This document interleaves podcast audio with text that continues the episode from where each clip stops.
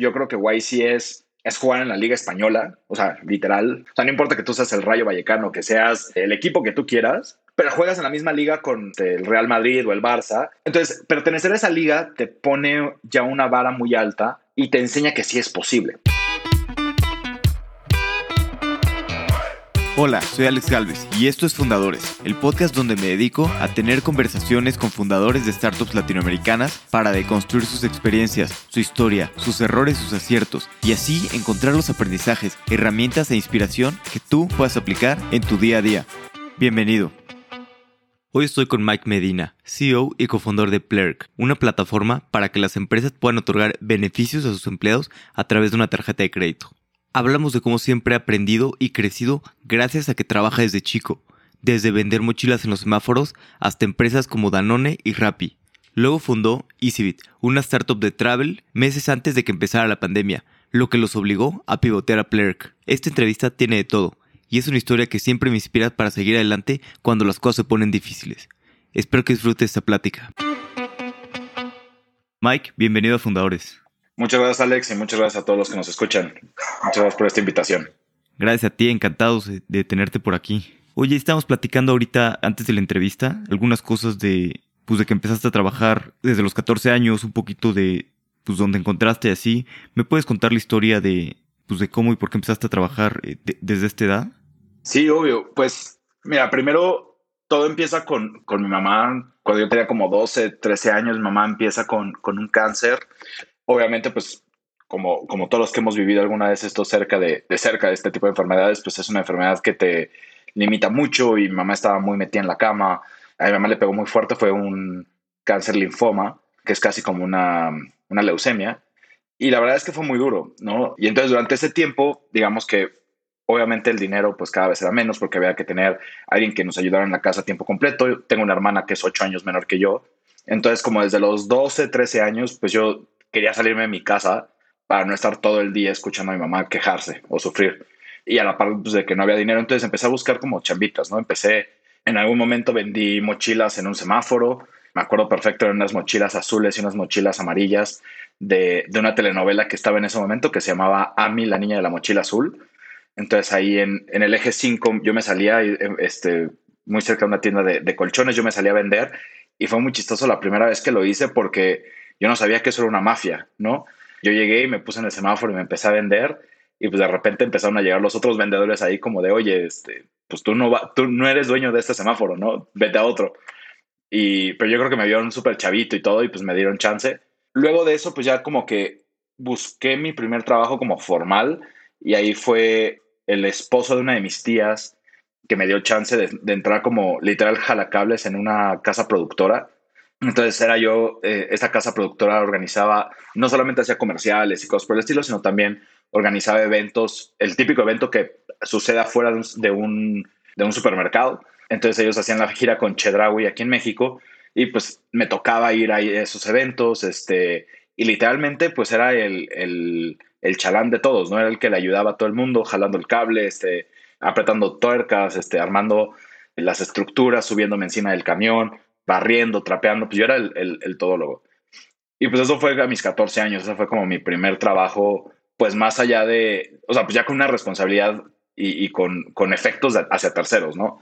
Entonces esa fue mi, primera chamba ya como, como mi primer trabajo real. Y después de ahí pues me tocaron, o sea, como que pasé por varias etapas. Cuando tenía como 14, 15 años también, me gustaba, yo era muy inquieto, toda la vida he sido como muy inquieto, yo era el típico que en la clase estaba todo el tiempo con la pluma, o con el lápiz en la mano, como que siempre me gustaba tener algo en, las manos, yo era muy ansioso. Y alguna vez mi abuela, como para tranquilizarme, me dio un, un, paquete de cartas, una baraja, y me dijo como, ten, entretente. Y ahí fue como un mundo que me descubrió muy grande y yo empecé a hacer magia, ¿no? Yo empecé a hacer magia con, con cartas, con monedas, este, me gustaba mucho la magia de close-up y le empecé a invertir demasiado tiempo a eso, lo cual me llevó a, en algún momento, también a los 17, 18 años, empezar a hacer magia en restaurantes. Ya a mis 18 años ya me dejaron entrar a los bares, entonces me metí a bares a hacer magia.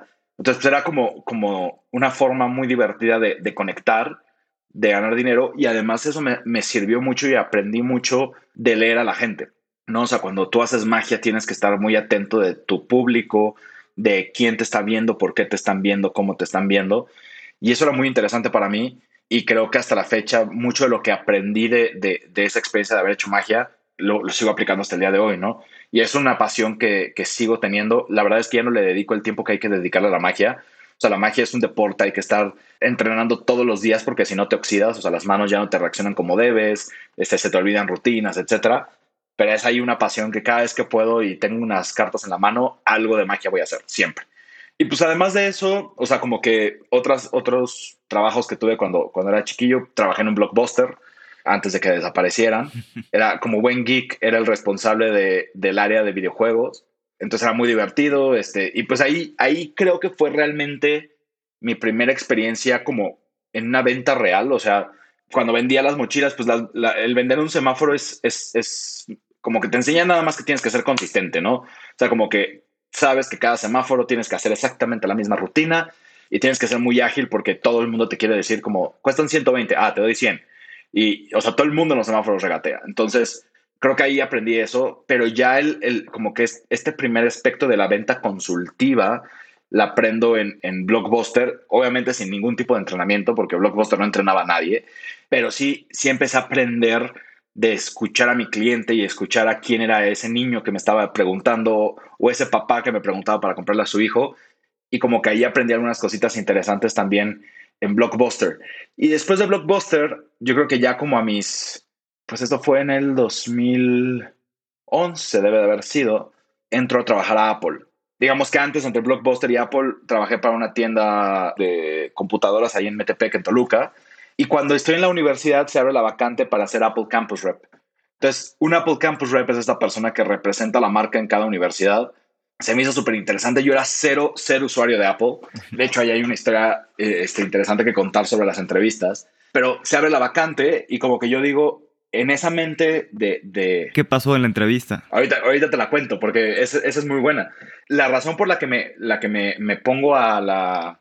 O sea, me interesa meterme a Apple, nunca fue porque me gustara la marca, ¿no? De hecho, esto es la, la historia chistosa. Cuando llego a la entrevista, que a mí me convenció ir a la entrevista solamente porque en mi mente de estudiante de universidad, trabajar en Apple, pues como que la carrerita corporativa, la, la, carrerita que nos cuentan a todos, pues como que sonaba muy bien, ¿no?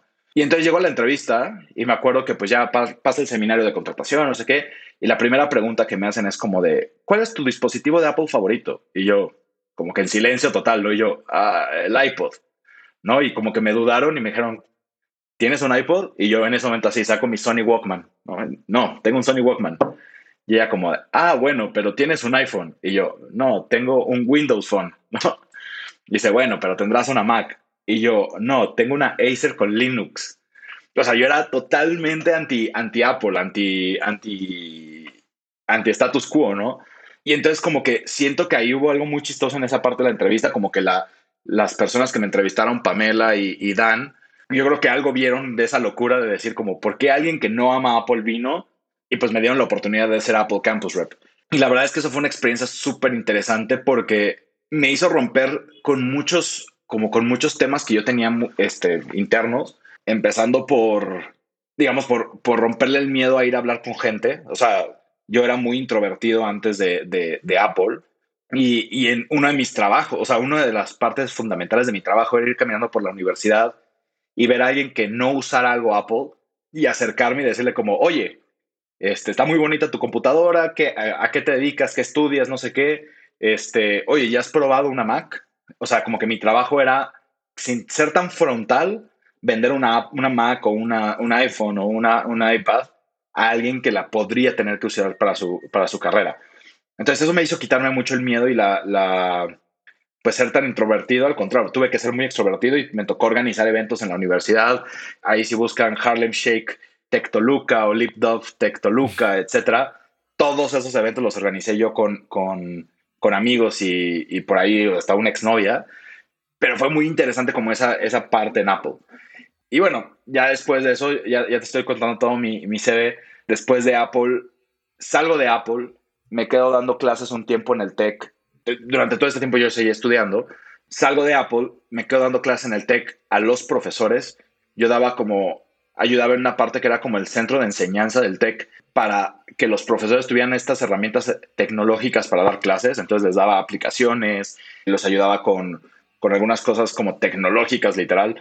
Y después aplicó, eh, abren la vacante para Gende en Danone. Gende es como el, el programa de, de aceleramiento de, de, talento para, para Danone. O sea, como que tú entras ahí, te, te pasan por varias áreas y ya después te ofrecen una vacante cuando sales de la universidad. Entonces yo entro a Gende me sacan del proceso Gende y me dicen, oye, nos interesa que, o sea, no sigas el proceso Gende, sino más bien seas asistente de la CAM de Walmart de Danone. Y yo como, pues soy interesante, ¿no? O sea, como que se ve, se ve padre. Salgo, me, me sacan de Gende, me voy con, con Alejandra, Alejandra Pescador, que, que, que la quiero mucho, le aprendí muchísimo. Y Alejandra era la CAM de Walmart, ¿no? O sea, Walmart para Danone es la marca más importante que tienen, o sea, la venta más importante, creo que era como el 70% de la venta de Danone es Walmart. Y a la vez, para Walmart, Danone es importantísimo, era más del 1% del, del, total de sus ventas. Entonces, había mucho respeto, pero pues desde, desde siempre venderle a Walmart creo que es como venderle a la persona más difícil de este universo. Y ahí aprendí muchísimo, ¿no? De negociación, de planeación, de todo. Y mientras yo estaba en Danone, se abre, yo, yo en ese momento estaba estudiando ingeniería industrial y yo creo que iba por ahí de séptimo semestre y me ofrecen, o sea, se abre una vacante en la parte de supply como jefe de supply para, para Walmart justamente o para, para marca, no me acuerdo qué marcas eran. Y el punto es que yo dije como, listo, o sea, como que ingeniería industrial, planeación, Danone, o sea, como que la historia completa, ¿no? Yo me presento a, a, a esa vacante, me entrevistan, paso al, al o sea, me entrevista la, la que era la jefa, paso, digamos que al, pues al, último stage, que era como presentar un caso frente a todo el equipo de Danone. Y para ese caso fue muy interesante que llegamos tres personas. Era una mujer que tenía doctorado en no sé qué, que era venezolana, otra mujer que era colombiana y tenía no sé qué, este, era ella tenía maestría y no sé qué más, y yo, ¿no? Que todavía no acababa la carrera. Entonces presentamos el caso, no sé qué, y el punto es que me ofrecen la vacante, ¿no? O sea, me dicen como, queremos que seas tú el que se quede. Y RH me bloquea, ¿no? RH dice, no, porque no tienes la carrera terminada. Y yo como, ¿eso qué tiene que ver, no? O sea, seguí tu proceso y gané, ¿no? Y fue como, no, no, no, hasta que termines la carrera no te podemos ofrecer un, trabajo este, de tiempo completo, que no sé qué, bla, bla. Y entonces, en ese momento, mi salario en Danone era chiquititito. O sea, la verdad es que yo sacaba solamente para pagar mi carro y la gasolina para llegar a la oficina. No ganaba un peso más. Y entonces yo lo que hacía para ganar dinero, yo vivía, en, les digo, en Metepec, que está como a 50 kilómetros de, Santa Fe, que es donde están las oficinas de Danone. Y yo lo que hacía era, me metía a una plataforma que se llamaba Tripda en ese entonces, que era como un bla car para compartir carro, ¿no? Entonces yo lo que hacía era, yo manejaba mi carro y tenía cuatro lugares disponibles para que la gente se subiera los llevaba a Santa Fe. Mucha gente trabaja en, Santa Fe y vive en Metepec. Y entonces yo me ganaba 200, 300 pesos por cada tramo. Y con eso pagaba gasolinas, con eso pagaba casetas y con eso ganaba más dinero, ¿no? O sea, ganaba 600 pesos al día de hacer esos cruces. Justo antes de que entraras un poquito aquí a lo de Tripda, me gustaría meterme un, poquito algunas cosas de, de Danone y, y, demás. Y de, oye, y por ejemplo, tú, ¿qué te consideras ahorita? Decías que eras muy introvertido antes. ¿Te consideras extrovertido o introvertido? Creo que soy introvertido que le gusta salir de su zona de confort. Esa es la realidad. O sea, para mí, mi plan perfecto de fin de semana es quedarme en mi casa. Listo. ¿No? O sea, es películas, palomitas. O sea, a mí la pandemia me vino de joya. Sí, a mí también. Literal. Mi esposa no, mi esposa es muy extrovertida. Mi esposa es de vámonos de fiesta, este, es colombiana, entonces me dice vámonos de rumba, salgamos, hagamos algo. Y yo, yo mi plan perfecto de fin de semana es quedarme en casa. Entonces, pero te digo que me gusta salir de mi zona de confort porque yo me obligo a situaciones que me obligan a salir de, ser introvertido. O sea, yo soy mucho de cuando estoy acostado en la cama como aburrido, que un sábado en la mañana de repente mando mensajes así de carne asada en mi casa, ¿no? O hay que hacer algo hoy en la noche. Y me estoy repitiendo todo el día, o sea, todo el día es como de, uy, ¿y si les cancelo? Uy, ¿y si mejor les digo que ya no puedo?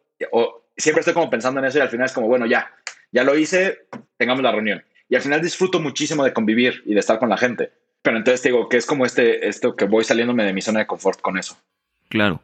Oye, y hablabas, por ejemplo, de las negociaciones con Danone y Walmart y toda esta parte. ¿Hay alguna historia en específico que te acuerdes, que te haya, que hayas aprendido cómo negociar mejor pues, entre estos dos gigantes? Sí, creo que lo que más me, me marcó en Danone fue, hicieron un cambio en el comprador, que, o sea, la parte que compraba lácteos, digamos, de, de Walmart, y entra una persona que trabajaba para Lala. O sea, antes trabajaba para Lala y ahora trabaja para Walmart.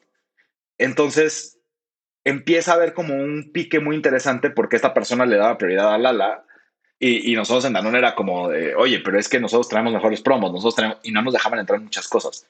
Entonces nos tocó organizar, y eso me tocó a mí organizar prácticamente todo, un viaje a las fábricas de Danone para llevarnos a esta persona de Lala, bueno, ex Lala, ahora Walmart, este, consentirlo un poco, que viera, porque el, el problema de todo radicaba que ellos, eh, la persona de, Lala o ex Lala, juraba que Danone, todos sus yogurts eran a base de leche en polvo, o sea, que no era leche real. Y la, idea de esto era porque, ah, pero es que Danone no vende leche, ¿no? O sea, tú no puedes comprar leche Danone.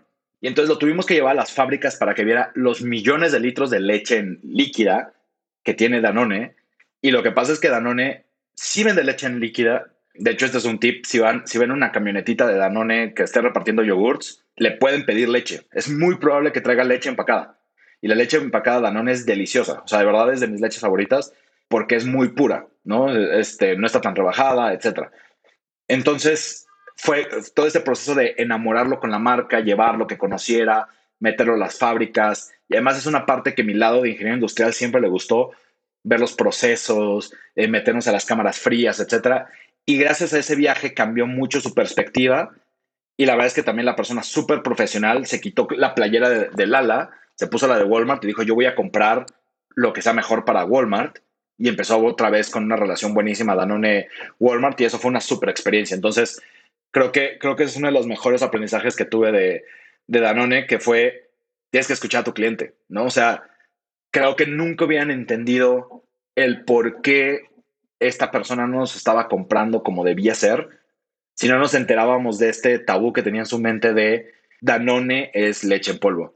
Y entonces cuando encontramos ese blocker, pues tuvimos que cambiarlo y creo que eso fue súper interesante. Claro, sí, sí, buenísimo. Qué, interesante y también qué profesional este cuate que, que, se quitó eso de la mente, ¿no? Y empezó a trabajar como, como debía.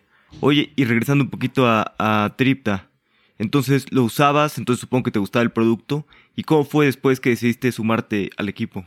Sí, yo usaba el producto, te digo, me, la verdad es que me hacía millonario con, con, con Tripta porque además en ese entonces como buena startup pagaban incentivos por cada vez que lo usabas. Entonces, yo ganaba mis 600 pesos de la gente que me pagaba por el viaje y además Tripda me pagaba otros 600 pesos. O ellos me duplicaban todo lo que yo ganaba.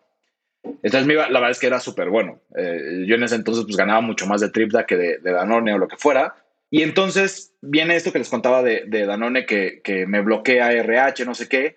En ese, en ese Inter también como que ya no sabía yo si podía seguir con la escuela, no seguir con la escuela por trabajo y por dinero, etcétera. Y me busca Diego Guzmán, que era el country manager de, de Tripda para, para México, un colombiano increíble. Y me dice, oye, y me busca también Eric González. Y ahorita voy a contar por qué Eric González es una pieza clave de, toda esta historia. Me dice, oye, resulta que eres el, el, viajero más, recurrente de todo el mundo. O sea, como el, el user perfecto de Tripda.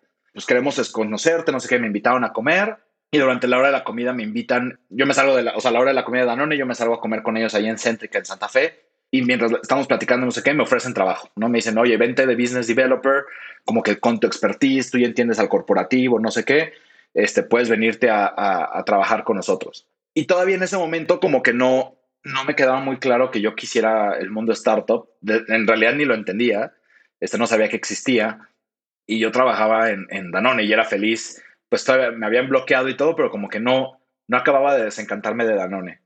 Pasaron yo creo que uno o dos meses, yo seguía usando Tripda y todo bien, y me vuelve a buscar Eric, y Eric me dice, oye, vamos a comer a un restaurante ahí en Polanco, de hecho me, no, me acuerdo, el restaurante se llaman Los Arbolitos de Cajeme, vamos ahí a Los Arbolitos de Cajeme y comiendo otra vez me dicen como, oye, de verdad queremos que te vengas a trabajar a Tripda. Entonces yo ya, ya venía como cargando todo el desencantamiento de, de Danone, de que no me habían dejado subir de puesto, etcétera. Y pues me hacen una oferta económica bastante interesante y me dicen, y sigues pudiendo usar Tripda, no sé qué, bla, bla, bla. Y entonces decido o sea, ahí sí fue una, una decisión totalmente mercenaria irme a Tripda, ¿no? O sea, fue como, bueno, me gusta la idea de ganar más dinero, hasta ahí, listo, vámonos a Tripda. Y entonces dejo Danone y empiezo a trabajar en Tripda. Y al mismo tiempo, por tanto por full, porque el trabajo de Tripda era full time, como por cuestiones de dinero, etcétera, es cuando decido dejar la universidad, ¿no? Digamos que hay temas personales más temas este, de, propios que, que, decidí como dejar la universidad. A partir de ese momento me vuelvo un dropout de ingeniería industrial en mi octavo semestre. ¿Y cómo fue un poquito? Pues tú venías mucho del mundo corporativo, este, entras a Tripda, pues muy padre la emoción, y de repente, pues corrígense si equivoco, pero pues a los cinco o seis meses quiebran, ¿no? O cierran. Es que eso pues, es algo que jamás pasaría, ¿no? En el mundo corporativo. Sí, fíjate que fue muy chistoso porque además de que cuando yo entro a Tripda, pues yo venía con el, el chip de Danone, ¿no? Entonces yo iba en pantalones de vestir, este suétercito, y llegaba a la misma oficina donde estaba Tripda, Carmoody, La Moody, ClickBus, Easy Taxi, y todo el mundo era una facha ahí, ¿no? O sea, nadie, nadie utilizaba, yo creo que un botón en la ropa, ¿no? O sea, todo el mundo era playeras, bermudas, había muchos brasileños, entonces como buenos brasileños, hawaianas, este, shorts, unas playeras, y yo era como, como que no, no entiendo qué está pasando, pero yo seguía yendo en mi setorcito y luego se me fue quitando poco a poco. Al principio me acuerdo que decía yo como, qué irresponsable el, jefe que se esté tomando una cerveza con todos aquí a las seis de la tarde. O sea, como que mi mente no podía entender cómo eso era posible o cómo podía haber un Xbox en la oficina, ¿no? O sea, como que no, no entendía cómo podía suceder eso. Yo me acuerdo que hasta me parecía chistoso que las reuniones de repente de, equipo entre Eric, Diego y yo eran mientras jugábamos FIFA, ¿no? O sea, como que los tres rebotábamos ideas mientras estábamos jugando FIFA. Yo era como, esto no es normal. O sea, como que no entendía en ese momento. Todavía estaba muy, muy aprendiendo el mundo startup. Y pues fue chistoso ese, ese cambio. Y obviamente, pues yo empecé a crecer en, en Tripda. Y algo que, y esto siempre se lo dije a Diego y siempre lo he dicho en todos lados, yo siempre estuve bien preocupado porque no encontraba el modelo de negocio, ¿no? O sea, Tripda funcionaba y era gastadera de dinero, pero yo nunca veía cómo íbamos a monetizar Tripda. Y yo me acuerdo que siempre en las reuniones este, de, grupos o de, de, de, equipo global, pues yo preguntaba como de, oigan, ¿y cómo vamos a ganar dinero? Y era como, no te preocupes por eso, este, ahorita hay que generar este volumen, hay que crecer, no sé qué, y luego nos preocupamos de cómo, de cómo monetizamos. Y bueno, corte a cinco meses después, en febrero del 2016, Tripta Sierra, ¿no? 5 de febrero del 2016, me acuerdo perfecto, fue un sábado, fue un domingo el 5, el 6 en México lo dieron feriado por el 5 de febrero y el martes 7 es cuando nos avisan. Entonces yo, algo que, que, también es muy chistoso, yo el mier ese domingo, domingo 5 de febrero, yo estaba en Volkswagen a punto de firmar un carro. Yo tenía, en ese entonces yo tenía mi carro, yo tenía un carro Gol y yo y mamá no tenía carro, entonces yo dije, me está yendo bien, le voy a dejar el Gol a mi mamá, yo me iba a comprar un polo súper bonito, nuevo, no sé qué, y puedo pagar los dos, ¿no? Yo podía hacer eso. Y me acuerdo perfecto que ya estaba por firmar el contrato cuando mi mamá me dice como, oye, espérate, mejor vengamos la próxima semana. Y yo como, pero mamá, ya, o sea, ya hicimos todo, ¿no? O sea, ya que nada más me toca firmar. Y mamá, no, no, no, espérate y venimos a firmar la próxima semana. Y yo, ok. Y el martes cierra Tripda y me quedo sin trabajo. Entonces, de estas cosas este, maravillosas de las mamás que tienen un sexto sentido, no sé cómo lo logró, pero gracias a ella no me endeudé con un segundo carro, ¿no? Y entonces, bueno, yo me quedo sin trabajo en, febrero. Empiezo a trabajar con Eric, perdón, con, con Diego en un, en un proyecto de unos inversionistas que querían entrar a México y lo empiezo a ayudar como con el due diligence de, de factibilidad de negocio, etcétera. También para, para Rocket Internet. Y en ese entonces, Eric, que, que, lo he mencionado varias veces en esta historia, Eric entra a trabajar a Rappi, ¿no? Él, Eric entra como, como Customer Service a Rappi y él me empieza a decir como, oye, hay una startup que se llama Rappi, vente a trabajar, somos súper poquitos, estamos empezando en México, este, acaban de entrar a Y Combinator y yo como, eh, no, o sea, como no, no voy a volver a entrar al mundo startup. Yo en ese momento ya había, estaba aplicando nuevamente a, Apple, era cuando iban a abrir la, la flagship store en, en, México y yo dije como, ah, pues regresar a las tiendas de Apple me parece espectacular porque además el que fue mi jefe en Apple, Dan, Dan DeFossi, Dan primero trabajó en una tienda en Nueva York y luego llegó a ser head de marketing para Latinoamérica. O sea, como que él, sí se puede escalar en, Apple. Y dije como, ah, me gusta el caminito. Entonces yo estaba aplicando en eso, no sé qué. Y una tía me dijo como, ¿por qué no vas a Rappi? Te presentas y si entras, pues con eso vas pagando tu deuda del carro y ya cuando te aceptan en Apple, pues te sales de Rappi y te vas a Apple. Y yo como, ah, se ve como un buen plan. Entonces voy a la primera entrevista, me entrevista Daniela, Daniela Uribe y Natalia Rico, que Natalia Rico creo que tenía como dos días en, en, en Rappi. Y pues me dicen como que sí, me preguntan mi expectativa salarial, les digo lo que yo estaba ganando en, Danone, perdón, en, en TripDay, me dicen, no, o sea, eso no pagamos aquí. Y yo como, ah, bueno, pues muchas gracias, yo me voy. Cuando iba ya en el carro regresando a Toluca, y además yo súper enojado porque yo era como, puta, no tengo dinero y me lo acabo de gastar en venir de Toluca para acá, una entrevista que no me quedé, que no sé qué, me vuelve a hablar Natalia y me dice, oye, Daniela, la que sería tu jefa, te quiere conocer. ¿Puedes? Y me acuerdo perfecto que yo hasta me puse los moños de, no, ya ahorita no puedo, si quieren que sea mañana. Y pues sí, que mañana vengas. Entonces, mañana, al día siguiente vuelvo a regresar a Rappi, me presentan a Dani y pues Dani me dice como, pues mira, no, no te puedo ofrecer lo que, lo que tú estás pidiendo, pero pues hay un esquema de comisiones muy interesante y pues estamos empezando y la proyección en una startup es enorme. Entonces, como que lo que me dijo Dani más lo que me dijo mi tía fue como, bueno, va, le voy a dar la oportunidad a Rappi mientras entro a Apple. Y así fue como entrar a Rappi. Buenísimo. Sí, no, la verdad es que Rappi fue una etapa, bueno, es una super empresa, ¿no? Y entrar desde temprano, pues puedes ver muchísimas cosas. De hecho, un tiempo te mudaste a Brasil, ¿no? A ser City Manager de Río de Janeiro. Sí, correcto. Cuando entro a Rappi, yo entro como la segunda persona de sales para México. Empezamos como todo el equipo en Ciudad de México y muy rápido como que yo empecé a hablar con cuentas corporativas, empecé a hablar con Celito Querido, con el Globo, etcétera y eso me llevó también a tener como mucho exposure en, en Rappi, que yo empecé a crecer mucho, ¿no? Cuando, cuando Apple me dice como, hey, ¿estás aceptado? Yo les digo que no. Y yo ya llevaba tres, cuatro meses en Rappi en ese momento. Y algo, algo me gustó del rush de Rappi. Muy rápido me, me convertí parte del equipo de expansión. Y quiero contar esto porque ahí es como que donde se cuenta toda la historia de lo que pasa después. Y es porque yo en expansión conozco a Ángel, que hoy es mi co-founder, y a Fancho de Frubana, que ha sido mi mentor y mi jefe durante Rappi, después fue, y ahora es un mentor y amigo, ¿no? Entonces nosotros tres, junto con, con otros emprendedores de, que hoy están lanzando, también emprendiendo, por ejemplo, David Amuescua con, con OK Boy y, y, una empresa de aguas que está increíble, que se llama Watify. Entonces, como que esa célula que lanzamos Guadalajara, luego nos tocó irnos a otros países, ¿no? Entonces, juntos lanzamos Argentina, nos tocó viajar juntos a Argentina, y luego ya Ángel se regresa a México y Fancho y yo nos vamos a Brasil, a Río de Janeiro. Cuando yo me voy a Brasil con Fancho, Fancho ya en su mente ya tenía Frubana. Fancho ya, ya venía maquilando Frubana, ya tenía algunos developers, ya tenía algunas cosas este, haciéndolas. Y un día en Río me acuerdo perfecto que me contó como, oye Mike, ven, pues te vas a quedar solo, ¿no? O sea, como que yo me regreso, vamos a cerrar ronda con Rappi después de eso yo me voy a hacer Frubana. Me, contó de Frubana y yo emocionadísimo por él. Y entonces sí, yo me quedo como City Manager de Río de Janeiro Estuve creo que seis, ocho meses ahí en, en Río y la verdad es que también una de las mejores experiencias de la vida. Y me tocó como toda esa expansión de Rappi desde cuando en Ciudad de México hacíamos yo creo que menos de 500 pedidos al día. O sea, me acuerdo perfecto cuando llegábamos a las metas.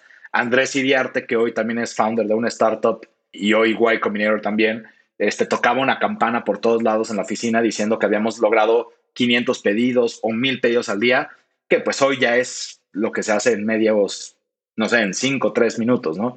O menos. Entonces fue como toda esa vida de Rappi que me enseñó mucho y pues muy rápido pasé de ser del sales guy a un líder de expansión, a city manager. Luego me voy a Sao Paulo a ayudar a algunos proyectos ahí de expansión y de productos especiales que había que hacer. Este, ahí trabajo muy de la mano con Andrés Bilbao, que se vuelve también como un gran mentor. De hecho, de Rappi es la primera persona a la que yo le cuento que quiero emprender le cuento en ese entonces la historia y la idea de EasyBit. Y después me invitan o me, ofrecen venirme a México de regreso para ser este Regional General Manager. Pero ya cuando yo vengo hacia, hacia México, yo ya traía EasyBit en las manos, ya teníamos algunos developers, ya veníamos trabajando, ya habíamos aplicado a YC.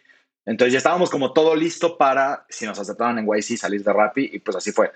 Este noviembre 2020, 2019, perdón, es cuando yo le doy las gracias a Rappi y yo salgo para dedicarme 100% a EasyBit este, y seguir escalando para tratar de llegar a Y Combinator como lo hicimos en Summer 20. ¿Y cómo fue después su paso por, por Y Combinator y todo lo que sucedió? Pues que ustedes eran una startup de travel y luego sucedió la pandemia y pues se murió travel, ¿no? Sí, total. O sea, nosotros lanzamos, más bien, nosotros empezamos a construir EasyBit por ahí de octubre, noviembre de 2020. Ahí es cuando conocemos, Ángel y yo conocemos a Toño, que es nuestro tercer co-founder y es el co-founder tech. Ahí nos conocemos los tres y para mí es cuando realmente nace ahí EasyBit. Yo me salgo de Rappi, ellos dos seguían también sus trabajos, pero yo ya era como quien concentraba muchas de las cosas y empecé a platicar con inversionistas y todo. Y, la verdad es que empezamos como, se nos empezó a acabar el runway personal, porque pues todo fue, eh, fue un bootstrap al inicio, y pues se viene la pandemia, ¿no?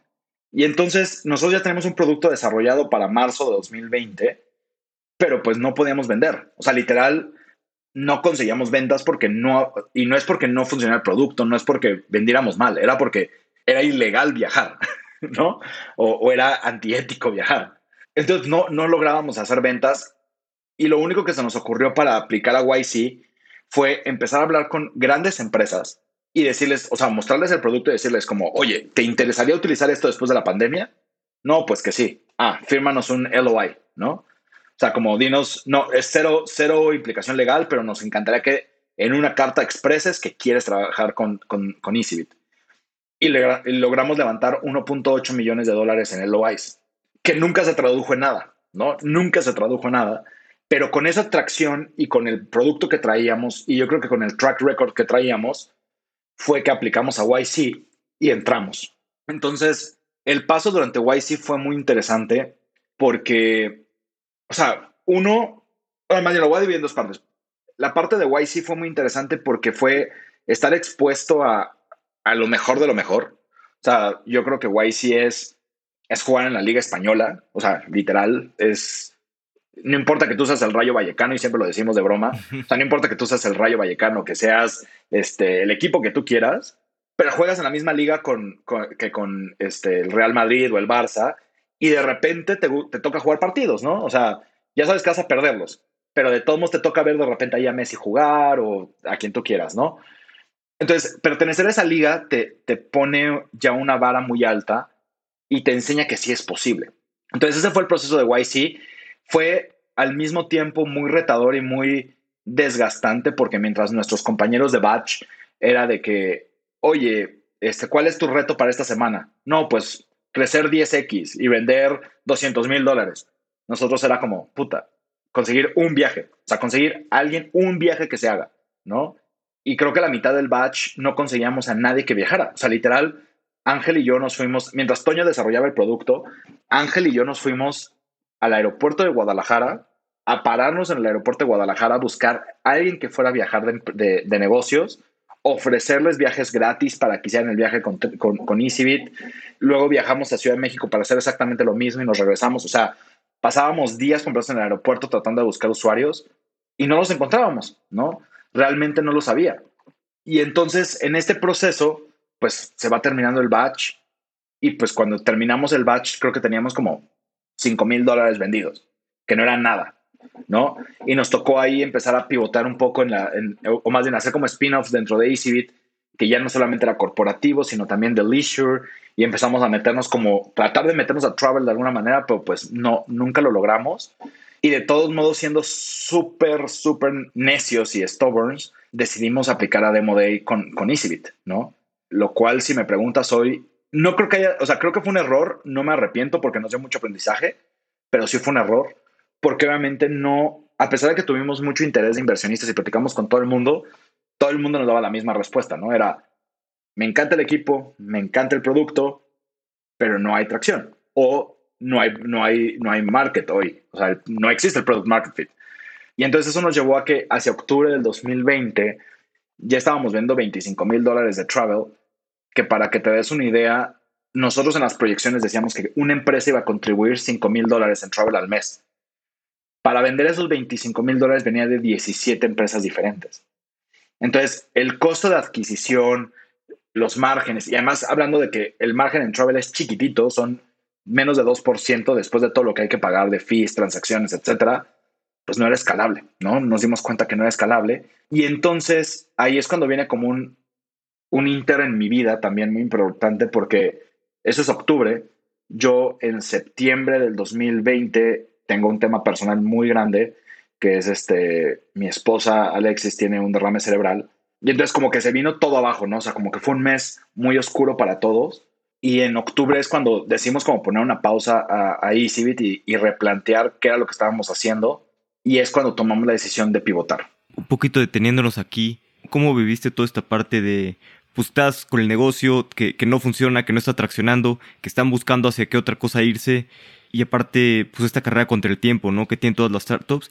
Y en eso pasa pues, lo de tu esposa, del derrame, que también es muy complicado. Y por un lado, pues está complicado el negocio, luego también eh, lo familiar. ¿Te acuerdas un poco de, pues del sentimiento en este momento y también, pues cómo te animabas, ¿no? Para, pues, para salir adelante. Mira, fueron días bien complicados el día, el 10 de septiembre que le sucedió esto a mi esposa, creo que fue el día que aprendí que tenía los mejores co-founders que alguien puede tener. Y fue porque nosotros vivimos en Guadalajara, mi esposa es colombiana, toda mi familia es de la Ciudad de México, y entonces nosotros estábamos, o sea, solos, porque no teníamos familia en Guadalajara. Y los primeros que llegan, o sea, bueno, el que llegó conmigo al hospital, el que me ayudó a llevar a Alexis al hospital fue Ángel, ¿no? Él, él con su carro, de hecho, rompió una cosa en nuestro fraccionamiento por lo rápido que salimos Hicimos literalmente dos minutos en un trayecto que normalmente se hacen siete. Logró hacerlo en dos minutos, de la casa al hospital. Entonces, él llegó conmigo al hospital. Y Toño, a los 20, 30 minutos de que habíamos llegado al hospital, llegó también. Entonces, yo me sentí súper acobijado por ellos. Y tal vez no son las palabras exactas que me dijeron, pero fue como, Mike, no te preocupes de lo que está pasando con EasyBit. O sea, olvídate que existe EasyBit. En este momento lo único importante es Alexis. Y literalmente durante el, mes y medio que estuvimos en el hospital y más, la verdad es que yo hice muy poco de, de EasyBit. O sea, todavía me acuerdo haberle pichado a, creo que fue a, no me acuerdo qué fondo fue, fue un par de fondos que piché desde, desde, desde mi carro por ahí del 10, 11 de septiembre. Este, me acuerdo con unas ojeras enormes que me preguntaban como qué pasaba. Y yo como que en ese momento estaba como en piloto automático, como que todavía no te caía el 20 de todo lo que estaba pasando. Y yo les decía como, no, no, no, este, adelante, sigamos con la reunión. Obviamente, ni cerramos los fondos, ni yo debía estar pichando en ese momento. O sea, la verdad es que era totalmente innecesario. Pero pues siempre fue esa sensación, ese pensamiento que me llevaba mucho, era como, pero si todo estaba bien, ¿no? O sea, era como, si Cibit no funcionaba, no importaba, porque pues en nuestra mente siempre era como, bueno, algo, algo inventaremos, algo saldremos de aquí. O sea, ya tenemos un equipo de desarrolladores, algo, algo lograremos pero era como toda mi vida estaba como acomodándose por primera vez como muy bien de en todos aspectos y pues pasa esto, ¿no? Eh, sí, yo creo que pasé dos o tres días reprochando mucho a la vida, en, ese momento incluso a Dios, este, o sea, como que cuestionando muchas cosas. Y digamos que aquí lo, lo separan dos partes, la parte personal y la parte profesional. La parte profesional, la verdad es que fue un momento en el que decidí hacer una pausa en todo. O sea, como que dejó de importarme todo lo demás y dije, hoy no hay nadie más importante en esta vida que, mi esposa y me enfoqué 100% en ella. Y en la parte personal, pues lo mismo, o sea, como que, como te decía, los primeros días fueron mucho de, reproche y luego me acuerdo perfecto, yo, no, yo creo que llevábamos como 3, 4 días en el hospital y un día salgo de terapia intensiva de las visitas chiquititas que te dejan ver a tus pacientes mi esposa este, en coma inducido, este, literal no sabía nada qué, iba a pasar de ella. Y salgo, del salgo de terapia intensiva y había una chica que estaba llorando, ¿no? Y yo en mi mente súper, pues, revuelta y confundida y como que dije, en la escala de lo que le puede pasar a alguien para llegar al hospital, un derrame cerebral subaracnoideo del grado al que llegó mi esposa es lo más grave. O sea, no hay nada más grave, ¿no? Entonces yo dije, seguro esta persona que está llorando está en una situación mejor que yo, la voy a poder consolar, ¿no? Entonces me acerco a esta señora, a esta chica y le digo, hola, no sé cómo te llames, perdón mi atrevimiento, pero no llores, o sea, tranquila. Mi esposa está aquí adentro con un derrame, estoy seguro que cualquier cosa que tenga tu paciente será más fácil y seguro lo lograremos juntos, ¿no? Y su respuesta es, pues él ya no lo logró, acaba de morir.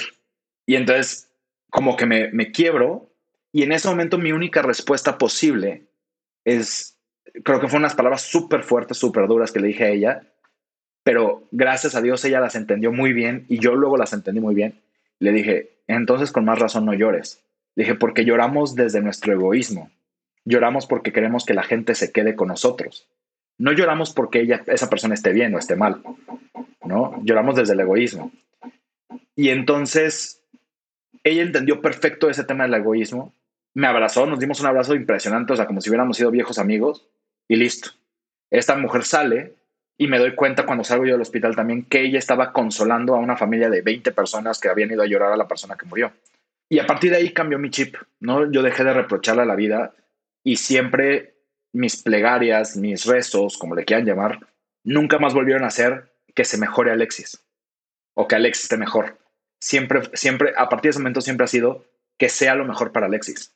¿Qué iba a ser lo mejor? No lo sé, ¿no? Ahí aprendí que si Alexis tenía que irse de este mundo, y, disculpen si se me quiebra un poco la voz, si Alexis tenía que ir de este mundo, pues se iba a ir porque era lo mejor para ella, ¿no? Cuando me daban los pronósticos de, pues es posible que no se vuelva a mover, que no vuelva a hablar, que no vuelva a sentir, pues yo en mi mente era, pues lo mejor para ella es que no se quede. Yo conozco a Alexis, ¿no? Alexis, si hoy se moviera, si, si no estuviera como está ahorita, que el fin de semana nos pudimos subir a un buggy, etcétera, yo sé que ella no estaría disfrutando su vida. Y entonces, cuando cambió ese chip en mí de que sea lo mejor para ella, todo empezó a fluir mejor en mi relación personal con la vida, con el cosmos, con Dios, con todo. Y pues las cosas empezaron a dar, ¿no? Y gracias a Dios y, gracias a los doctores, las manos del doctor Ernesto Ledesma, que es un genio. Hoy mi esposa está bien, hoy mi esposa sigue con muchos retos, con, con terapias y todo, pero o sea, mi esposa está viva y está feliz está disfrutando la vida. Hoy estamos en Bogotá, estamos conociendo, reconociendo a sus amigos, a su familia. Estamos otra vez yendo a lugares donde ella solía ir. Ayer, por ejemplo, cenamos en un restaurante que se llama Al, Agua Patos, que es, se acordó ella que era su restaurante favorito y entonces esos momentos son, es la vida, ¿no? Y al final, para regresar un poquito al tema de, del emprendimiento, me di cuenta de algo muy importante y es que en esta vida lo único importante son las personas. Lo único importante que, existe y como empresarios, como emprendedores, tenemos que entender es que lo más valioso que tenemos son nuestros equipos, son nuestras personas. Y también por eso creo, creo mucho en la misión de lo que estamos haciendo en Plurk, ¿no? Ahora, después del pivot, poder hablar de mejorar la calidad de vida de los empleados, de reducirles el estrés, de mejorar su estilo de vida, de preocuparnos por la gente que trabaja en nuestras compañías, creo que eso es lo que me llena más. Entonces, al final fue una experiencia muy dura, pero nos llenó de muchos aprendizajes y que además hoy puedo decir que estoy orgulloso de la mujer que tengo de esposa y que estoy orgullosamente casado de, con, con Alexis y que estoy orgulloso de tener una compañía como Plurk que priorizamos siempre a las personas y que estamos ayudando a las empresas a priorizar a sus personas. Sí, sí, de acuerdo, Mike, en que lo más importante son, son las personas. También muchas gracias por compartirnos esto. Yo, yo me acuerdo este, pues, cuando sucedió. Sí, me, acuerdo un poco cuando, cuando sucedió y me platicaste. Sí, pues algo que, que pasa repentino, ¿no? Y que, y que bueno, gracias a Dios está bien y que, y que pudieron salir de esa, de esa situación. Y qué bueno que, que Alexis está bien, ¿no? Y está mejor. Y regresando un poquito al, pivot de, de Plurk, de EasyBit hacia Plurk, que pues es complicadísimo, ¿no? Estás en esta situación súper complicada. Y luego también, pues cambiaron algo totalmente distinto, ¿no? Algo que no tenía nada que ver con, lo que estaban haciendo. ¿Cómo, ¿Cómo fue este proceso de pivotear y de decidir, pues no sé, hacer otra cosa? En primera, ¿qué hacer y por qué, pues hacer algo tan radicalmente distinto y no tal vez, no lo sé, o sea, tirar la toalla en, en esta situación tan complicada? Creo que tirar la toalla nunca fue una opción. Y si antes no era una opción, después de, lo que viví con mi esposa, no existe la opción de rendirse. O sea, esa es una realidad. Yo siempre se lo digo a ella, cada vez que yo en las mañanas siento que no puedo, que estoy cansado, que no quiero hacer nada, yo la volteo a ver a ella y la veo que todos los días a las 9 de la mañana ya está bañada, ya se fue al gimnasio, se pone a sus terapias, se mete a clases de inglés, se mete a todo lo que está, o sea, todo el día ella está estudiando porque ella quiere volver a aprender. Su meta hoy es hacer la maestría. Entonces, cuando veo eso digo, no, no se puede, uno no se puede rendir. Y entonces, cuando, cuando viene todo este momento del pivot, Ángel, Toño y yo, digamos que, que reconectamos con, con la misión de, de, real de EasyBit, ¿no? En EasyBit era mejorar la vida de los viajeros. Y entonces decimos como, te empezamos con varias ideas, ¿no? O sea, como que hacia dónde queríamos pivotar. Incluso algo que me gustó mucho de ese proceso fue, invitamos a nuestro equipo a hacerlo, hicimos ahí como brainstorming con, los, con los ingenieros, con la gente que hoy trabajaba en, en ese momento en EasyBit. dijimos como, señores, EasyBit no es el camino, ¿no? O sea, lo intentamos, por ahí no es. Tenemos que cambiar esto y tenemos que hacerlo rápido porque nos quedan pocos meses. En ese momento creo que nos quedaban dos meses de vida y tenemos que hacerlo rápido porque si no esto no, no va a ser, ¿no? Y la verdad es que creo que una de las grandes ventajas de haber sido una empresa remota, y eso es algo que le aprendí a Daniel Bilbao de Truora, es tienes que ser 100% transparente con tu equipo. Cuando, cuando todos están en la misma oficina, como que el ambiente, como que puede ser un poquito, puedes seleccionar qué contar y qué no contar, ¿no? Como que puedes contar ese, ese misticismo. Pero cuando el equipo está tan, tan verdaderamente remoto como estábamos nosotros en Easy y hoy en Player, tienes que ser 100% transparente con el equipo. Tienes que contarles las buenas y las malas. Tienes que llevarlos porque esa comunicación es lo que va a permitir que, el equipo se mantenga junto. Y entonces nosotros les contábamos todo, ¿no? Nos les decíamos como, señores, ya hay un mes y medio de runway, o sea, entenderemos si alguien quiere renunciar, entenderemos si alguien quiere buscar trabajo, si alguien tiene que salir a entrevistas sin problemas, o sea, no, no, no les vamos a decir que no. Si alguien quiere una carta de recomendación, se las damos. O sea, a ese nivel de, transparencia llegamos con el equipo. Y llega la idea de Plurk. Me acuerdo que Ángel fue el que tenía esta idea como de, prestaciones y beneficios y como que el mundo fintech nos gustaba, pero mejorar la vida de la gente. O sea, como que fue un conjunto de mucho. Y un día Ángel aparece con una palabra que se llamaba Plurk, ¿no? Y todos como, pues, ¿qué es, qué es Plurk? Dice, no, pues prestaciones y beneficios, empleados, tarjetas, bla, bla, bla, bla, bla.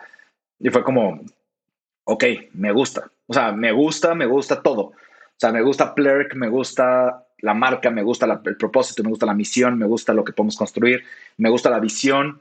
Y a partir de ahí empezamos a construir Plurk. Eso fue Burley, noviembre del 2020.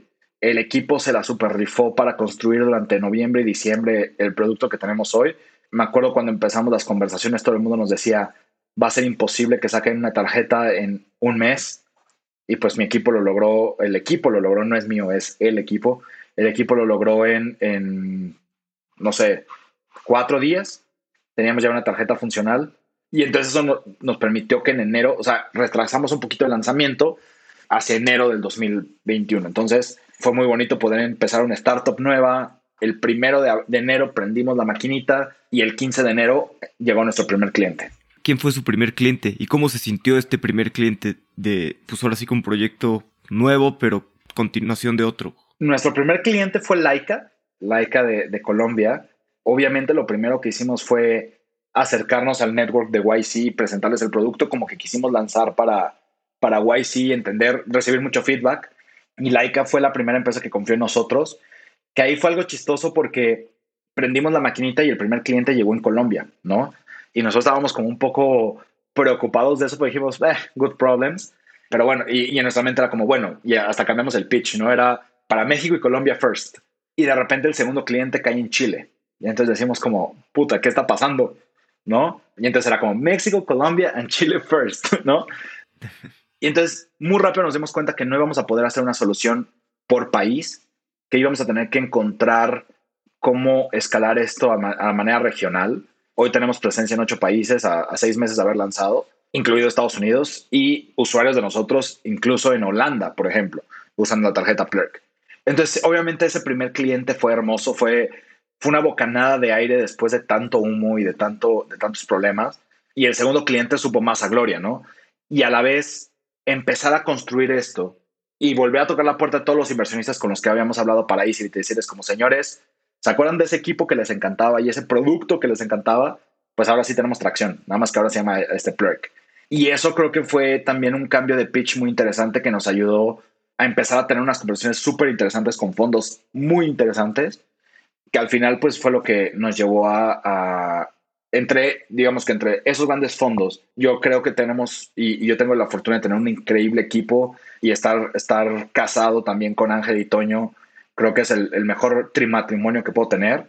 Y el equipo de Plurk, pues son una bola de locos que, confían en nosotros tres y que están apostando por esto en grande, que nos llevó a levantar pues la ronda que acabamos de anunciar, ¿no? O sea, haber hecho un pre-seed de un millón de dólares con partners como Magma, como 500 Startups, con un fondo de Estados Unidos que nunca había invertido en Latinoamérica como Peak Capital, como un fondo de Europa que nunca había invertido fuera de Europa, que se llama este Horseplay Ventures. O sea, haber juntado a, esas, esos grandes fondos y además a grandes individuales, como a los co-founders de Podium, etcétera, la verdad es que fue como, como esa gran bocanada de aire luego de estarte ahogando, pero sobre todo de saber que lo que veníamos haciendo estaba bien, ¿no? O sea, es como, como que te ayuda a validar muchas cosas y a decir como, bueno, valió la pena el esfuerzo.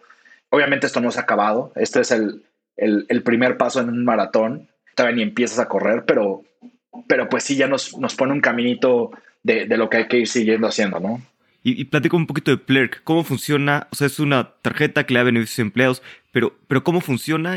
Claro, pues mira, somos una empresa B2B. O sea, la idea es que son empresas las que, las que deciden mejorar la vida de sus empleados a través de Plurk. Cómo funciona es, las empresas definen qué categorías de las que ya hoy tenemos predefinidas reflejan mejor la cultura que quieren dar a sus empresas. Supongamos educación, supongamos comida, supongamos gimnasio o wellness y asignan presupuestos específicos a cada una de estas categorías. Entonces, supongamos 20 dólares para educación y 20 dólares para comida. Luego el empleado va a tener esta tarjeta, es un método de pago, que podrá gastar exclusivamente en comercios que tengan relación con, el, con, el, con la categoría que les dio la empresa. Entonces, por ejemplo, si la empresa les dio 20 dólares para educación, podrán gastárselo en Platzi, podrán gastárselo en Coursera, podrán comprar libros de Kindle, pero nunca podrán pagar una membresía en Tinder, por ejemplo. Y lo contamos porque ya nos pasó, ¿no? Alguien por ahí trató de pagar una membresía de Tinder. O si es comida, pues podrá pagar en Rappi, en Justo, en Corner Shop, etcétera, pero nunca podrá ir a comprar, no sé, unas llantas a Liverpool. Entonces, digamos que lo que nosotros desarrollamos, nuestra tecnología está no en el reporting, no es un expense management tool, sino más bien es en el génesis. En el momento que se hace la transacción, nosotros estamos leyendo la transaccionalidad y definimos en microsegundos si se puede o no se puede hacer la transacción. Y eso evita todos los problemas y además alinea muy bien los incentivos para el empleado. Y además algo muy importante es que al ser un método de pago, es el empleado el que va a decidir en qué se va a gastar el dinero. ¿no? O sea, él decide, yo tengo gastármelo en educación, pero yo decido en qué educación. Entonces también eso ayuda a que hoy tengamos un, un, un usage rate del 100% de los fondos. No es como los demás como las valeras, que normalmente tienen muchísimos fondos flotantes porque la gente no los usa, sino aquí pues como la gente es una tarjeta y lo ve y sabe que puede pagar por lo que quiera, pues están buscando incluso cómo hacer más de su dinero, ¿no? Y, eso es lo que nos ha llevado a otros tweaks ahí en el, en el producto, como que ahora ya el usuario pueda agregarle fondos y que pueda gastar más de lo que la empresa les da para poder pagar el producto que quieren. E incluso somos la única plataforma en México que para cumplir con la ley federal del trabajo Ahora en México hay que pagar por internet, electricidad y toda la gente que trabaja de manera remota. Player, que es la única plataforma donde el empleado puede subir su, su, factura de la luz, por ejemplo, pagar una parte proporcional de esa factura con, con el dinero que les da la empresa y la otra parte con su propia tarjeta. Es decir, en ningún lado del mundo, o de México por lo menos, puedes pagar con, un, con dos diferentes métodos de pago una misma factura de luz o de internet, etc. Con nosotros sí lo puedes hacer.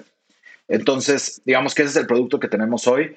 Tenemos presencia en ocho países y en las próximas semanas, más o menos, bueno, en las próximas semanas, para que no me regañe Ángel, tendremos ya nuestras tarjetas físicas tanto en México, Colombia y Chile. Y antes de que acabe el año tendremos tarjetas físicas en seis países diferentes.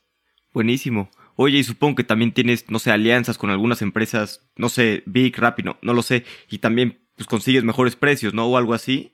Correcto, o sea, además de, los, de las prestaciones que te da la empresa, digamos, el dinero que te da la empresa, tienes beneficios en Plurk.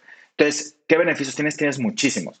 Tienes desde descuentos en ciclo, descuentos en WOS, descuentos en plataformas, descuentos, precios preferenciales, mejores pricing, combos. O sea, la verdad es que tenemos todo un área designada solamente a beneficios, porque no por nada nuestro eslogan es una sola tarjeta, miles de beneficios, ¿no? Porque lo que queremos es que por ser usuario Plurk, no solo lo que te da la empresa, sino también por ser usuario Plurk tengas muchísimos beneficios que tú puedas elegir de precios mejores o de que sea como una tarjeta de, exclusiva para, nuestros usuarios. Buenísimo. Sí, está, está ideal para empresas remotas.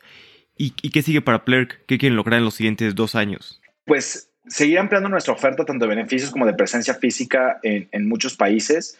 Tenemos metas muy amplias como, como llegar al primer millón de dólares este mismo año y que vamos en línea, vamos muy bien con eso. Seguramente seguir creciendo mucho, ampliando el equipo. Queremos tener un gran equipo súper comprometido con lo que estamos construyendo. Estamos buscando a los mejores talentos. Entonces también, si, si estás buscando trabajo o algo, este, ahí está en mi LinkedIn, soy súper activo. Eh, estoy como, como Mike Medina. Y pues nada, o sea, creo que seguir creciendo y ampliar nuestra oferta de, de servicios financieros seguramente. Buenísimo, me encanta. Este, pues vamos a pasar a la última parte, que es la serie de preguntas finales. Ok. Las preguntas son cortas, las respuestas no necesariamente. ¿Cuál es el libro que más has recomendado? Uy, creo que el libro que más he recomendado es, déjame pensar, porque estoy, no, no, quiero, no quiero equivocarme en el nombre. ¿eh? La verdad es que, o sea, lo he recomendado varias veces, sobre todo emprendedores, y, y, fue porque fue el primer libro que me recomendó, y me lo recomendó Fancho, me acuerdo, hace un par de años, tal vez tres, que es How to Win Friends and Influence People, de Dale Carnegie es un libro que es súper cliché, yo creo. Yo creo que todos los emprendedores lo, lo deberían de leer. Pero, pero la verdad es que, que me sirvió muchísimo y, y, y, por lo mismo lo recomiendo. Y el, el, otro libro que también recomiendo mucho es este de, de Blitz Scaling. Son como los dos libros que, que, vaya, creo que son como el cliché de todos los emprendedores, pero la verdad es que me, me funcionaron muchísimo. Y el libro que leía durante, y este ya como más a, a, a título personal, el libro que leí durante el tiempo de, de, de todo lo que les platiqué de, de, Alexis fue el The Hard Thing of the Hard Things. Sí. Era como un buen timing para leerlo y la verdad es que también lo recomiendo muchísimo. Entonces son tres libros que, que creo que son súper cliché, pero, pero deberían de leerlos. Y que no sean de, del mundo de emprendimiento, creo que, creo que soy muy, muy básico en ese punto, pero creo que diría un libro que me mató y me, me encantó por cómo estaba, era El niño de la pijama de rayas. Buenísimo, lo, no lo he leído, me lo han recomendado bastante. Una opinión que tengas que poca gente comparta. Una opinión que tenga que poca gente comparta. Esto seguramente me va a traer problemas y, y, seguramente mucha gente va a estar en contra de lo que voy a decir, pero yo sí soy de la idea que no se debe de regalar la, nada en esta vida. En esta vida todo debe de ganarse. Yo me lo he ganado todo. Digamos que me ha tocado trabajar, me ha tocado este, sufrir, me ha tocado construir lo que tengo a base de no tener nada y creo que el, el paternalismo tan grande es, es, muy complicado. Yo soy muy fiel de la, de la frase de no hay, que enseñar, no hay que regalarle un pescado al hombre, sino hay que enseñarle a pescar. Entonces creo que, creo que esa es mi opinión muy controversial porque mucha gente opina que no es el que los contextos o que no es tan fácil para una persona como para otras, pero creo que el contexto solo es el, el, empujoncito, ¿no? creo que la garra personal es la que te permite llegar a ciertos lugares y tenemos ejemplos de gente increíble con unos contextos y unos backgrounds que uno nunca se lo imaginaría y al final lograron cosas increíbles, ¿no? Entonces sí, creo que esa es mi, mi opinión que poca gente comparte. Sí, de acuerdo, buenísimo. Y ahora te, te, lo voy a cambiar. ¿Qué es algo que creías muy profundamente hace 10 años que ahora, ahora crees que no es verdad? Uy, me agarraste en curva, Alex. Este, yo creo que es lo mismo. Antes tal vez creía que la, a la gente le iba bien porque el mundo era maravilloso y les había tocado ir bien. Como que yo me acuerdo de pues, hace 10, 15 años de, ver a mis primos, por ejemplo, que tenían papás que les iba mejor que los míos y yo era como, puta, es que él tiene el nuevo Xbox y yo no, porque pues obviamente le fue bien en la vida, ¿no? O sea, como que es la, la única explicación es porque nació con unos papás mejores, ¿no? O algo así. Y no, no, no, no, eso obviamente cambió totalmente la forma de verlo y de, de, entender justamente que las cosas se ganan y pues si tus papás no pudieron comprarte el Xbox, pues sal a trabajar y cómprate ese Xbox. O, o si no te toca estudiar porque te tuviste que salir de estudiar, pues demuéstralo de otra forma, ¿no? Entonces creo que, creo que va muy de la mano de las dos cosas, pero era algo que yo pensaba antes, que, que me di cuenta que no es así, que, que el trabajo fuerte es lo que te permite seguir avanzando. Sí, si pusieras un mensaje en un billboard, ¿qué te gustaría poner? Creo que en este mundo y en este momento de todo lo que está pasando y después de todo lo que he aprendido, creo que pondría una frase muy sencilla que es como lo más importante son las personas o nada es más importante que las personas. Creo que eso se, se transmite en muchísimos aspectos, no solamente personal, sino cómo los gobiernos deberían de ver a, sus, a, la gente, cómo las empresas deberíamos de ver a los colaboradores y empleados, cómo nosotros deberíamos de ver a la gente que nos rodea yo, por ejemplo, yo era súper adicto al celular, era un adictísimo al celular y ahora cada vez menos. Todavía me cuesta, pero, pero cada vez menos y trato de convivir mucho con la gente con la que estoy en el momento en el que estoy. Y pues sí, o sea, nada es más importante que las personas. Sí, de acuerdo. Yo también soy súper adicto al celular. O sea, me intento quitar, pero a veces este, caigo, ¿no? complicadísimo, sí. Por último, ¿qué fundador de Latinoamérica admiras y crees que deberíamos de tener en fundadores? Uy, creo que eh, no te voy a poder decir uno, te voy a decir dos. Y, y, estoy dejando de fuera muchísima gente que admiro muchísimo. Daniel Bilbao es uno. O sea, Daniel Bilbao se volvió mi mentor también de, de, de, escucharlo, de leer las cosas que él opina. Se ha vuelto, se ha vuelto una persona que admiro muchísimo y la forma en cómo, cómo se preocupa por, por Truora, por el, equipo, etcétera. O sea, creo que es una persona súper valiosa y que además está construyendo muchísimo para el, el, ecosistema. Entonces creo que Daniel Bilbao es uno. Y el otro que tal vez no es tan conocido en el ecosistema latinoamericano, pero en Brasil sí, es Ricardo Bechara. Me tocó trabajar con él en Rappi, ahorita está fundando una startup. Él fundó una startup, luego entró a Rappi y luego fundó otra startup ahora, se llama Lupi. Y Bechara es, es esa gente que hace todo bien, o sea, es de esa gente que todo lo bien que se debe de hacer en el mundo lo hace Bechara es una gran persona, se preocupa muchísimo por sus equipos, es súper inteligente, frío cuando hay que ser frío, pero muy cálido cuando toca ser cálido. Es la gente que no se rinde. Entonces, para mí son dos de los, de los shoutouts que me gustaría hacer, pero obviamente tendría que decir 30 más que admiro y que he conocido en este camino. Y, y pues tendría que dedicarle una hora a decir nombres porque la verdad es que me, enc me encanta el ecosistema este, de, de emprendimiento que tenemos en, en Latinoamérica. Todos somos amigos, todos nos ayudamos, es increíble. Sí, de acuerdo. Mike, ¿dónde podemos saber más de ti, saber más de Plurk? El de Plurk, pues plurk.io o Plurk HQ está en todas las redes sociales. A mí me pueden buscar en, en, LinkedIn como Miguel Medina o en mi Twitter como Mikes con Z 2002. Normalmente tuiteo muchísimo, este, estoy construyendo en público, y pues en cualquiera de las dos redes siempre, siempre contesto. Tal vez en LinkedIn me tarda un poquito más en contestar, pero, pero siempre contesto. Buenísimo. Mike, muchas gracias por tu tiempo. El tiempo es lo más valioso que tenemos. Siempre podemos hacer más dinero, pero no más tiempo. Correcto. Totalmente de acuerdo con eso. Muchas gracias a ti, Alex, por la invitación y por, por abrir estos espacios para platicar tan, tan íntimamente. No, gracias a ti por, por compartirnos. Si estás buscando una herramienta para organizar mejor los beneficios que le das a tus empleados, tienes que probar Plurk. Adicionalmente, si tienes una entrevista en YC, acércate con Mike para que te ayude con una mock interview. Si te gustó el episodio, recuerda recomendárselo a algún amigo o algún enemigo. Y si eres fan de fundadores, escríbenos una reseña en Apple Podcast. Y gracias a los que ya nos escribieron una. Hasta la próxima.